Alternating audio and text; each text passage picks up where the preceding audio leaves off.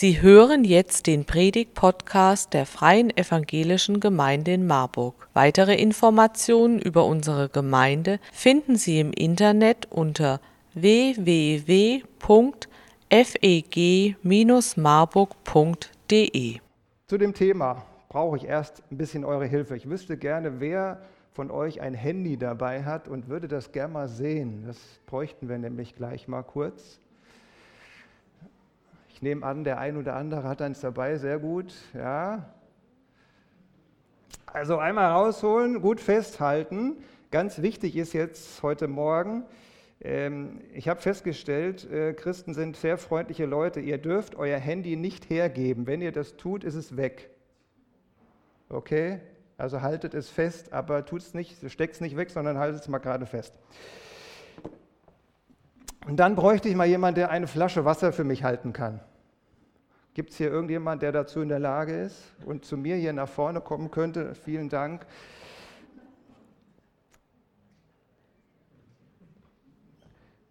Schon mal gut. Ähm, bevor wir zu der Flasche, Flasche Wasser kommen, ähm, eine kleine nebensächliche Aufgabe noch. Ich dachte mir, ich würde gerne mal wissen, wie das aussieht. Da steht ein Klavier, wenn das nicht da steht, sondern eher hier auf der anderen Seite. Könntest du das mal kurz nehmen und hier rüber tragen, das Klavier? Das, das nicht das E-Piano, sondern das Klavier. Nein? Okay. Warum ich das sage, ist, ähm, es gibt manche Dinge, die sind uns im Leben zu schwer. Es ist einfach schlicht und ergreifend unmöglich, das zu schaffen. Es gibt Dinge, die sind zu schwer. So, aber Handys sind nicht so schwer und ich habe eben gefragt, hier haben ganz viele Leute ein Handy, äh, die das jetzt gut festhalten, hoffe ich zumindest, oder weiß ich nicht, euer Problem. Ähm, aber du könntest dir einfach welche nehmen. Also Handys kannst du ja tragen. Ähm, wenn du eins hast, ist es dann auch deins. Also ich, die halte ich mal kurz. Also wenn du willst, kannst du dir eins holen. Nein? Es gibt manche Dinge im Leben, die sind uns zu schwer. Es gibt andere Dinge, die sind uns gar nicht zu schwer, aber andere hindern uns daran, die einfach nehmen zu dürfen. Nicht alles, was wir wollen, gelingt. So, jetzt komme ich zu der Flasche Wasser. Ähm, was schätzt du, wie lange du die halten kannst? Lange. Mit ausgestrecktem Arm? Ja, wie lange? Also ich habe die Predigt schon mal gehalten, da stand ein Mann vorne, der sagte dann noch eine halbe Stunde und dann rief die Frau aus dem Publikum, nie und nimmer.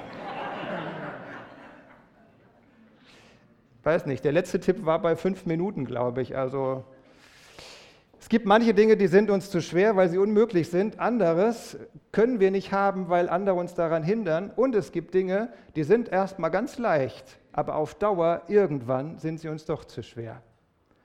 Und das sind drei wichtige Punkte. Vielen Dank ja. dir, um die es heute Morgen geht. Ich möchte mit euch über Aufbruch nachdenken und dabei über, ähm, ich würde sagen, die allerwichtigste Geschichte im ersten Teil der Bibel im Alten Testament. Die Geschichte, als Gott Israel aus der Sklaverei befreit. Diese Geschichte ist deshalb die wichtigste, weil Gott immer wieder darauf Bezug nimmt, weil er diese Geschichte mit seinem Namen verbindet. Er sagt, ich bin der Gott, der euch befreit hat. Das ist mein Wesen sozusagen. Gott verbindet mit dieser Geschichte eine Erklärung, wer er eigentlich ist, nämlich dass er der Gott ist, der befreit. Gott ist auch heute ein Gott, der aus Sklaverei befreit. Und Aufbrechen gehört zum Leben dazu. Wenn wir aufbrechen, dann haben wir es mit Menschen zu tun. Und als Menschen sind wir begrenzt. Und deshalb gibt es so ganz typische Probleme, wenn Gruppen oder Einzelne aufbrechen, die dann auftreten. Das eine ist, dass andere Menschen sich uns im Weg stellen, wir vielleicht etwas wollen, aber sie lassen uns nicht, sie geben uns nicht einfach ihr Handy. Israel erlebt genau das, dass andere sie nicht wollen, lassen wollen, aber der Aufbruch gelingt trotzdem.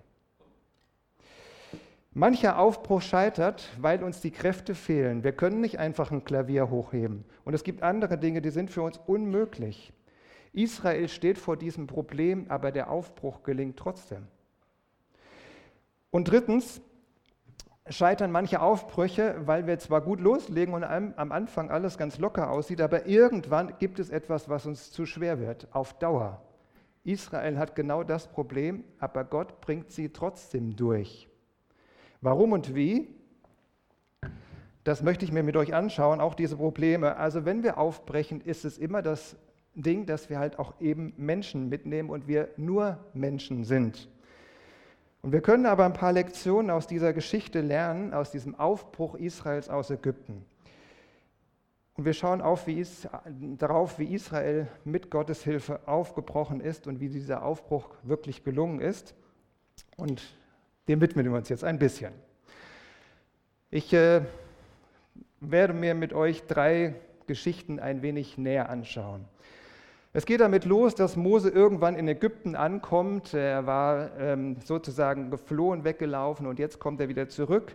Er erzählt davon, dass Gott ihm begegnet ist und dass Gott jetzt ihn gesandt hat und Israel herausführen wird. Gott will Israel befreien, aus der Sklaverei herausholen. Was ist eigentlich deine Sklaverei? Oder eure Sklaverei hier als Gemeinde, in der ihr feststeckt? Die Israeliten sind wirklich in Sklaverei. Sie sind begeistert, als Mose kommt und er ihnen erzählt, jetzt endlich geht's raus hier. Sie fallen vor Gott nieder. Er hat sie erhört, er hat ihr Schreien gehört, er will ihnen helfen. Sie atmen auf. Sie glauben Mose, sie glauben seinen Worten und sie wissen, jetzt endlich geht's los. Ein Moment des Aufatmens. Aber schon im zweiten Schritt gibt es einen ziemlich derben Nackenschlag. Denn der Pharao pfeift auf diesen Mose und er pfeift auf den Aufbruch. Der Pharao greift stattdessen zur Route, um Israeliten die Flausen aus dem Kopf zu treiben. Er hält sie für unverschämt. Für sie, für ihn sind sie einfach nur Sklaven, Besitz. Sie haben zu funktionieren. Er zieht die Daumenschraube an, der Pharao reagiert mit Druck, Bosheit, er verachtet das Volk Israel, er hat sogar Angst vor ihnen, sie sind ihm zu viele mit schwerer Arbeit versucht er ihnen beizukommen. Und dann wird es richtig fies. Er bürdet ihnen eine noch viel größere Last auf. Er zückt die Peitsche, als sie es nicht schaffen, und schlägt zu. Nicht er, sondern seine Leute. Er misshandelt sie und setzt ihnen zu. Die Israeliten, gerade in Aufbruchstimmung, gerade hochmotiviert, brechen zusammen. Sie haben gerade den Anlauf genommen, dass es rausgeht. Und was jetzt? Es ist alles viel schlimmer, als es vorher war. Und zuerst denken sie, naja, der Pharao, der wird es nicht ganz so gemeint haben und so ein Unmensch ist das ja auch nicht, der wird mit sich reden lassen. Und deswegen gehen sie zu ihm und versuchen mit ihm zu reden. Und dann sagt er ihnen, äh, sagen sie ihm, warum tust du das deinen Knechten an? Komm, Pharao, so schlimm kannst du doch nicht sein, oder? Aber dann müssen sie den Tatsachen ins Auge sehen, dass der Pharao sehr wohl so schlimm ist, dass er weiß, was er tut und sie müssen feststellen, dass sie wirklich in einer richtig miesen Lage sind. Sie sind ihm völlig ausgeliefert. Und dieser Aufbruch war ein Schuss nach hinten. Und es ist oft so, dass man aufbrechen will und dann wird es erst mal schlimmer, als es vorher war. Aber diese Situation ist wirklich frustrierend die Israeliten kommen von dem Gespräch mit dem Pharao raus, treffen auf Mose und Aaron, die diesen Aufbruch hier angezettelt haben. Sie schimpfen über sie und sind wütend. Durch diesen blöden, auf, angezettelten Aufbruch, durch diese miese Idee ist alles viel schlimmer geworden, als es vorher war.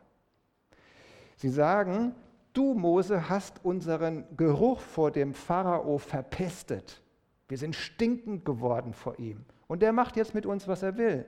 Das ist dabei herausgekommen. Dankeschön. Was passiert hier eigentlich? Israel hat es mit der Bosheit des Pharaos zu tun. Die bekommen sie zu spüren. Sie wollen aufbrechen, aber da ist ein Mächtiger, der sich ihnen in den Weg stellt. Es gibt kein Erbarmen, kein Entgegenkommen, keine Hilfe. Sie sind ihm als Menschen völlig schnurz, völlig egal. Es juckt ihn nicht, wie es ihnen geht. Und wenn wir aufbrechen, wenn du aufbrichst oder wenn ihr als Gemeinde aufbricht, dann kann es auch sein, dass ihr auf Bosheit trefft. Und diese Bosheit kann einen an den Rand seiner Kräfte bringen. Ja, manchmal ist es tatsächlich Bosheit. Die Aufseher sind verzweifelt, sie machen Mose Vorwürfe, Mose geht zu Gott und macht Gott Vorwürfe.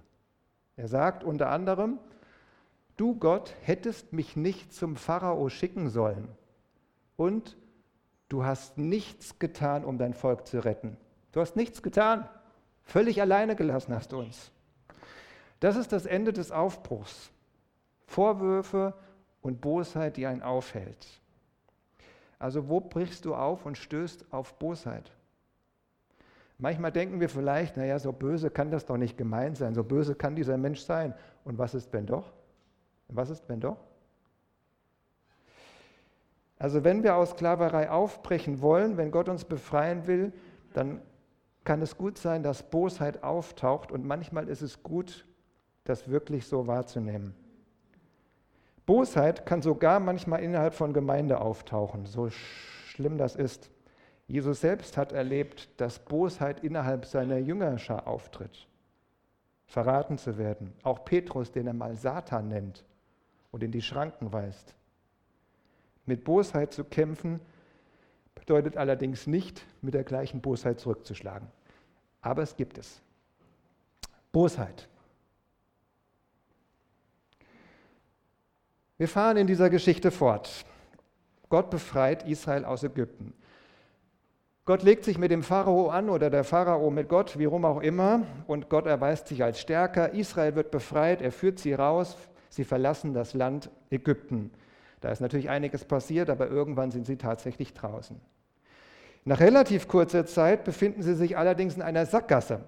Vor ihnen liegt ein Meer, hinter ihnen stürmen die Ägypter heran, die es doch sich wieder anders überlegt haben und hinter ihnen herkommen. Es geht nicht vor, und nicht zurück. Wie soll man mit einem ganzen Volk, mit Männern, mit Frauen, mit Kindern, mit Senioren, mit Tieren, mit Gepäck über dieses Meer kommen? Mit einem Ruderboot, das man nicht hat? Wie soll man, ohne irgendwelche Erfahrungen zu haben, ohne Waffen zu haben, gegen diese gut ausgebildete ägyptische Streitmacht gewinnen können? Es ist unmöglich. Es ist so, als solltest du alleine ein Klavier mal hier durchs Gemeindehaus tragen. Beides ist unmöglich. Es geht nicht vor und nicht zurück und es gibt auch keine andere Lösung. Wer aufbricht, kann in Situationen kommen, wo es kein Vor und kein Zurück mehr gibt. Und wo wir nicht stark genug sind, wo es nicht an der tollen Idee mangelt, sondern es gibt keine Idee, es funktioniert einfach nicht. Und auch in dieser Situation kommt es wieder zum, Tumult, wieder wird Mose mit Vorwürfen überhäuft, Wer aufbricht, der bekommt auch manchmal Vorwürfe zu hören. Und Mose antwortet dem Volk dann in dieser Situation so. Fürchtet euch nicht, stellt euch auf und seht, wie der Herr euch heute retten wird. Denn so wie, die, so wie ihr die Ägypter jetzt seht, werdet ihr sie nie wiedersehen. Der Herr wird für euch kämpfen, ihr aber sollt still sein.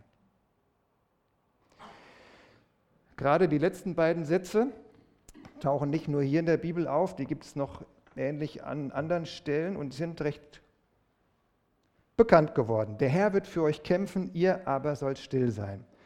Wer wünscht es sich nicht, dass Gott eingreift und wir können sehen, wie Gott für uns handelt, dass Gott das Ruder übernimmt, wir beten und Gott tut es. Interessant hier ist, dass das Wort für Stillsein nicht so ein andächtiges Stillsein oder Beten meint, sondern das Wort, das dort steht, meint Schweigen im Sinn von den Mund halten und keine Aufmerksamkeit auf sich ziehen. Gemeint ist hier, ihr sollt jetzt mal die Klappe halten.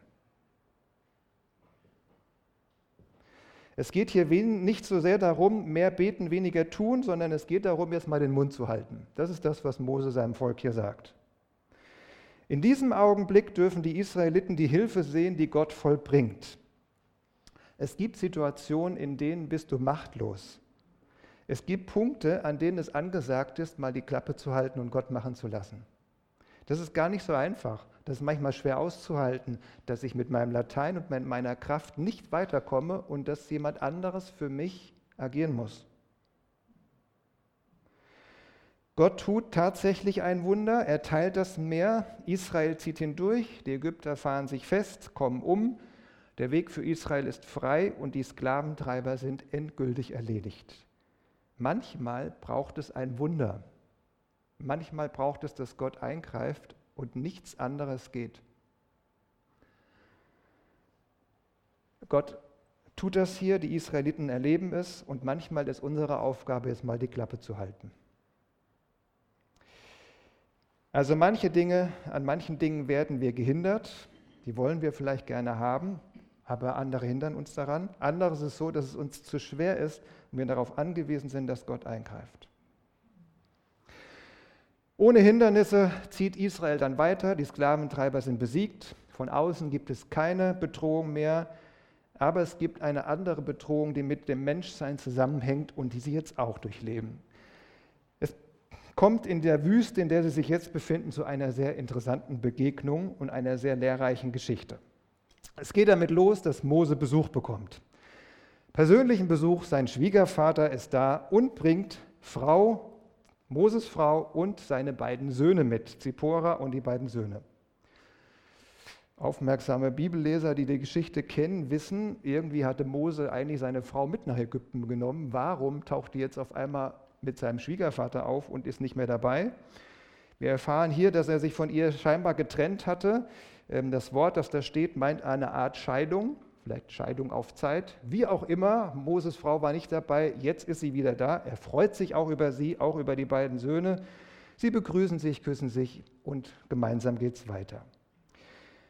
Mose erzählt seinem Schwiegervater dann von allen Widrigkeiten und Wundern, wie es gewesen ist, aus Ägypten auszuziehen. Das, was ihnen im Weg stand und die Wunder, die passiert sind. Jitro ist begeistert, überwältigt, die Geschichte überzeugt ihn. Als Priester von irgendeiner Gottheit, welcher auch immer, macht er ein Opfer für den Gott Israels und alle zusammen feiern, was passiert ist. Am nächsten Tag steht Mose früh auf. Jeden Tag bildet sich an seiner Haustür eine lange Schlange. Viele Menschen wollen zu ihm. Sie haben eine Frage. Sie haben eine Streitigkeit, die sie nicht lösen können. Sie haben eine offene Rechnung. Und Mose ist derjenige, der alles lösen kann, erklären soll, ihnen sagt, was Gott will und was richtig ist. Er ist derjenige, der Gottes Willen lehrt. Bis die Menschen drankommen, müssen sie aber viele Stunden warten, teilweise den ganzen Tag. Jitro beobachtet dieses Spektakel. Er kratzt sich am Kopf, nimmt Mose beiseite und sagt ihm, sag mal, was genau ist das, was du da tust? Was machst du da? Für Mose scheint diese lange Schlange selbstverständlich, aber Jitro stellt eine gute Frage. Was ist das, was du da machst? Das ist nicht normal. Und Jitro sagt ihm dann, was tust du nicht alles für das Volk? Warum sitzt du hier allein und das Volk muss vom Morgen bis zum Abend vor dir anstehen? Mose sieht das Problem nicht so richtig, zumindest scheint es für ihn irgendwie völlig gesetzt zu sein. Er ist der Anführer, er ist von Gott berufen, er weiß Bescheid und die Leute kommen mit Fragen zu ihm. Er kann sie ja nicht nach Hause schicken und kann sagen, euer Problem. Also was soll er anders machen? Er muss ihnen helfen. So ist das eben. Und dann sagt Jitro ihm etwas sehr Weises. Und das geht mit diesem Satz los. Zuerst sagt er ihm, die Sache, die du tust, ist nicht gut. Dieser Satz ist unglaublich schmerzhaft. Das tut richtig weh. Denn Mose reibt sich auf, er gibt sich allergrößte Mühe. Er hat einen Haufen Vorwürfe vom Volk ertragen und sie durchgetragen. Er ist wie ein Vater für das Volk. Er trägt sie. Er ist stundenlang, tagelang ständig für sie da. Und jetzt kommt Jethro und sagt ihm, was du tust, ist nicht gut. Ich habe schon viele Menschen erlebt, die diesen Satz nicht aushalten können, die sich angegriffen fühlen, weil sie sagen, ich tue doch alles für dich.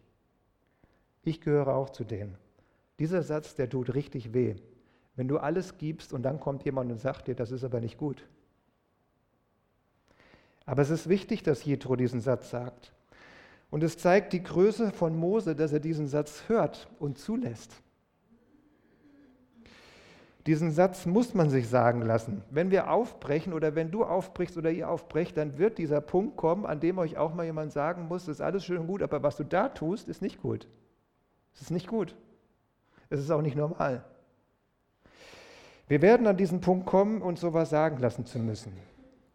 Und dann macht Jitro weiter und äh, sagt Mose das hier, mit Sicherheit, ganz bestimmt, wirst sowohl du verwelken, als auch dieses Volk, das bei dir ist. Denn die Sache ist schwerer, als es dir möglich ist. Das ist das mit der Flasche. Das ist am Anfang ganz leicht. Und äh, selbst so könnte ich diese Flasche nicht ewig halten. Irgendwann wird sie mir zu schwer werden.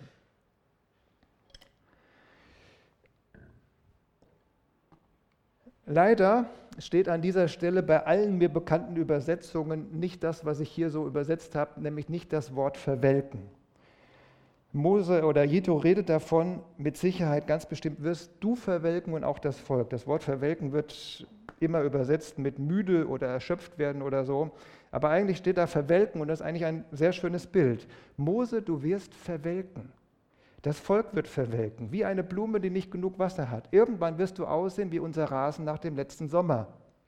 Und teilweise wächst da gar nichts mehr. Also kennst du das, dass du irgendwann spürst, dass du innerlich verwelkst und vertrocknest? Am Anfang geht das alles ganz gut, vielleicht auch ziemlich lange, aber irgendwann wird es nicht mehr gehen. Ein typisches Phänomen, wenn Menschen aufbrechen, dass irgendwann sie die Kraft verlässt und dann ist das Ende da. Aber nicht nur Mose wird verwelken, sondern auch das Volk wird irgendwann müde werden. Gruppen, die irgendwann nicht mehr können, weil es einen Flaschenhals gibt, wo alles durch muss, eine Person, an der alles hängt. Und was hier nicht hilft, ist so ein Appell, mehr durchzuhalten, Disziplin zu haben und streng dich mal an. Das hilft nicht. Dieser Bibeltext wird immer wieder gerne herangezogen, um zu lernen, dass wir Arbeit delegieren sollen, weitergeben sollen. Das stimmt auch, aber es geht um diese, in dieser Geschichte nicht einfach nur um zu viel Arbeit, die wir loswerden wollen, sondern worum es eigentlich geht, ist eine Haltung, die dahinter steckt. Es geht um falsche Annahmen, die wir getroffen haben und die dann dazu führen, dass es irgendwann schwierig wird. Mose dachte, es ist meine Aufgabe als Anführer, allen zu helfen und ich bin der Einzige, der das kann. Es gibt keine andere Möglichkeit. Also der Haken ist ein falsches Bild, was wir haben. Und durch diese falsche Annahme wird es irgendwann schwierig. Und ich habe auch falsche Annahmen in meinem Leben. Und die haben dazu geführt, dass ich irgendwann am Rand meiner Kräfte war und Menschen um mich herum ebenfalls und ich irgendwann gemerkt habe, so geht es nicht weiter. Manchmal sind das Kleinigkeiten, manchmal auch große Sachen. Zum Beispiel, eine Kleinigkeit vielleicht, weiß ich nicht. Ich hatte zum Beispiel die Annahme, dass eigentlich jeder gute Christ Anbetungslieder mögen muss und ihm das eine Hilfe ist, im Glauben zu wachsen und er sich darein vertiefen kann. Aber ich habe irgendwann festgestellt, das ist gar nicht so. Es muss auch gar nicht so sein. Für manche Leute ist das kein besonders hilfreicher Zugang. Und wenn ich das versuche immer durchzudrücken, dann werde irgendwann ich müde und die anderen auch. Es hilft nicht. Also manchmal sind es Annahmen, die wir getroffen haben und wir merken irgendwann, das führt zu nichts Gutem auf Dauer. Und irgendwann bin ich ausgetrocknet und die anderen auch. Was ist dir auf Dauer zu schwer? Wo fühlst du dich alleine verantwortlich? Wo merkst du, dass du immer mehr eingehst und immer trockener wirst? Und bevor du die Brocken hinwirfst, ist die Frage, könnte es sein, dass es an einer falschen Annahme liegt? Und wer hilft dir daraus? Mose sieht das Problem nicht, Jitro sieht das Problem. Es braucht den Blick von außen, um zu merken, dass etwas nicht stimmt und nicht normal ist. Und dann sagt Jitro ihm zum Schluss, hör auf mich, ich will dir einen Rat geben und Gott wird mit dir sein. Wenn du das tust und Gott es dir gebietet, kannst du bestehen, dann wird dieses Volk in Frieden heimkehren. Also du kannst bestehen, du hast die Kraft, aber du musst auch hören. Und wenn du dich beraten lässt, dann wird Gott mit dir sein, dann wird, wirst du Gottes Segen erleben. Manchmal haben wir vielleicht das Gefühl, es läuft nicht und denken, boah, irgendwie hat Gott mich hier alleine gelassen. Aber das Problem mag sein, dass eine falsche Annahme dich lähmt. Und wenn die mal aufgedeckt wird, dann wirst du merken, wie Gottes Segen fließt, wie Gott bei dir ist. Es ist die falsche Annahme, die dich lähmt und vertrocknet. Gott ist gar nicht weg. Aber du hängst da dran und das führt zu diesen Problemen. Und deshalb brauchen wir andere Menschen, die uns aufdecken, sag mal, was du da tust, ist nicht normal. Das sieht für dich vielleicht so normal aus, aber es ist es nicht.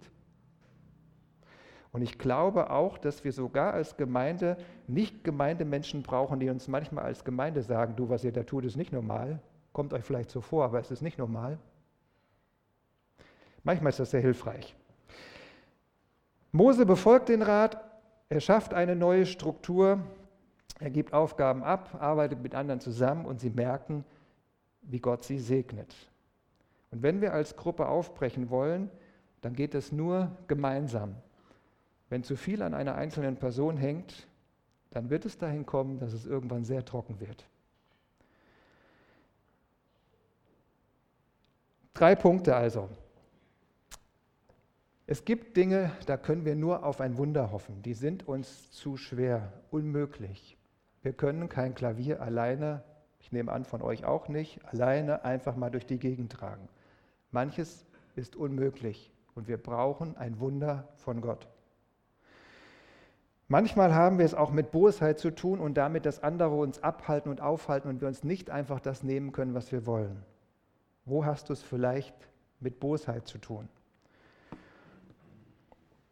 Und es gibt Dinge, die sind uns auf Dauer zu schwer. Also wo trägst du zu schwer? Wo schaffst du es nicht mehr lange? Wo hast du eine falsche Annahme und die führt dazu, dass du vertrocknest? Und mit wem wirst du darüber reden? Wer darf dir das eigentlich sagen, dass das nicht gut ist, was du da tust? Bei diesen drei Dingen wünsche ich euch viel Spaß damit weiterzudenken. Was ist zu schwer? Wo ist die Bosheit da, die uns abhält? Und wo haben wir falsche Annahmen? Ich möchte mit uns beten. Vater im Himmel, ich danke dir für diese Geschichte und ich danke dir dafür, dass du ein Gott bist, der befreit, dass du der bist, der da ist, einem Gott, dem nichts zu klein, nichts zu groß ist, dem alles möglich ist und dass du uns siehst und dass du uns aus der Sklaverei herausholen willst. Und du siehst und kennst uns und weißt auch die Punkte, wo wir feststecken. Vielleicht auch diese Gemeinde feststeckt, wo etwas gibt, was wie eine Sklaverei ist und wo es gilt aufzubrechen. Ich möchte dich um deinen Segen bitten und auch durch diese Wirrungen und Menschlichkeiten hindurch, dass du uns führst und dass du den Aufbruch gelingen lässt. Amen.